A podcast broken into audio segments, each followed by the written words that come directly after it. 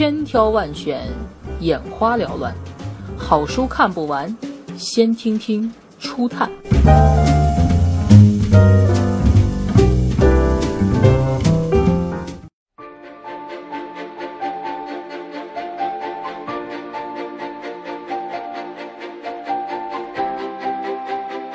杜兰特和斯隆，通用汽车两巨头传奇。作者是美国作家威廉·佩尔弗雷。这是一本非常有趣的书，它并非要揭示通用汽车公司的官方历史，而是生动讲述了通用汽车公司第一代领导核心比利·杜兰特，第二代领导核心阿尔弗雷德·斯隆那迥然不同却同样动人心魄的奋斗历程，以及通用汽车公司本身发展壮大的曲折故事。全景式地反映了美国二十世纪前半叶充满动荡而又高速发展变化的社会生活，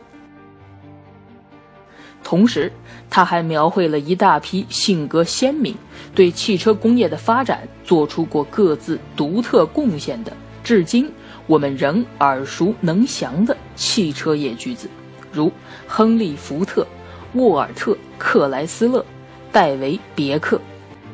读来如见其人。小杜兰特高中辍学，跟与他同时代的绝大多数美国人一样，认为通向成功之门的钥匙是勤奋和雄心，而不是教育和知识。而小斯隆则是麻省理工学院毕业的工程师，是严厉的管理者和经理人，重视数据、逻辑和利益。斯隆经常对杜兰特提出批评。认为他总是根据直觉和幻想行事，而不重视事实。但正是杜兰特这个梦想家做出的成就和决策，才使斯隆辉煌的管理事业成为可能。可以说，他们在各方面都是相反且互补的。对杜兰特来说，最刺激的生意永远是下一个生意。企业的日常管理琐事激不起他的兴趣，在杜兰特的脑子里，帝国是靠征服建立的，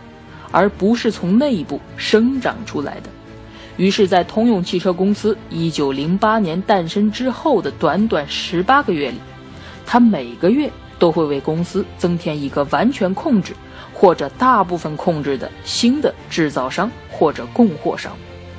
银行家们和代理商们嘲笑他的方法和想法，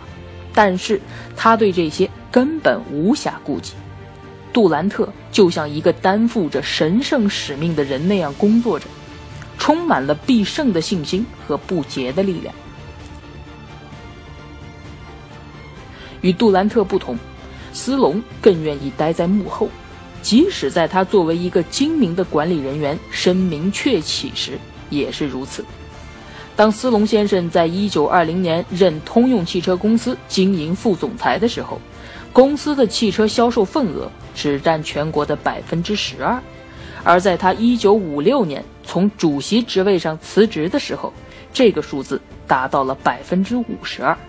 通用汽车公司扩张成为全球最大的企业之一，同时还是最有盈利、运营最平稳的企业之一。这些成就。都归功于斯隆先生集中管理、分散运营的经营策略。他还重组了企业的产品，使一种汽车品牌不与另一种品牌相冲突。同时，他还是“职业经理人”一词的发明者。他认为，领导层的所有关键成员都应该是这样的职业经理人，兢兢业业地为实现公司的目标而工作，不能为追求梦想。或者任何个人的目标而冒险。关于这两个人的结局也是相反的。杜兰特一九四七年在纽约平静的去世，此前他已沦落到靠斯隆和三个以前的下属秘密送的救济金过活的地步。而于一九六六年去世，享年九十岁的斯隆，所有讣文都说。他是如何率领通用汽车公司走向现在的辉煌的？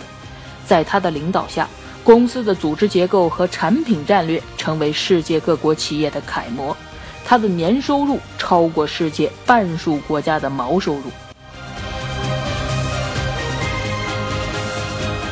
对那些想成就大业的人来说，比利·杜兰特和阿尔弗雷德·斯隆留下的遗产和教训无比珍贵。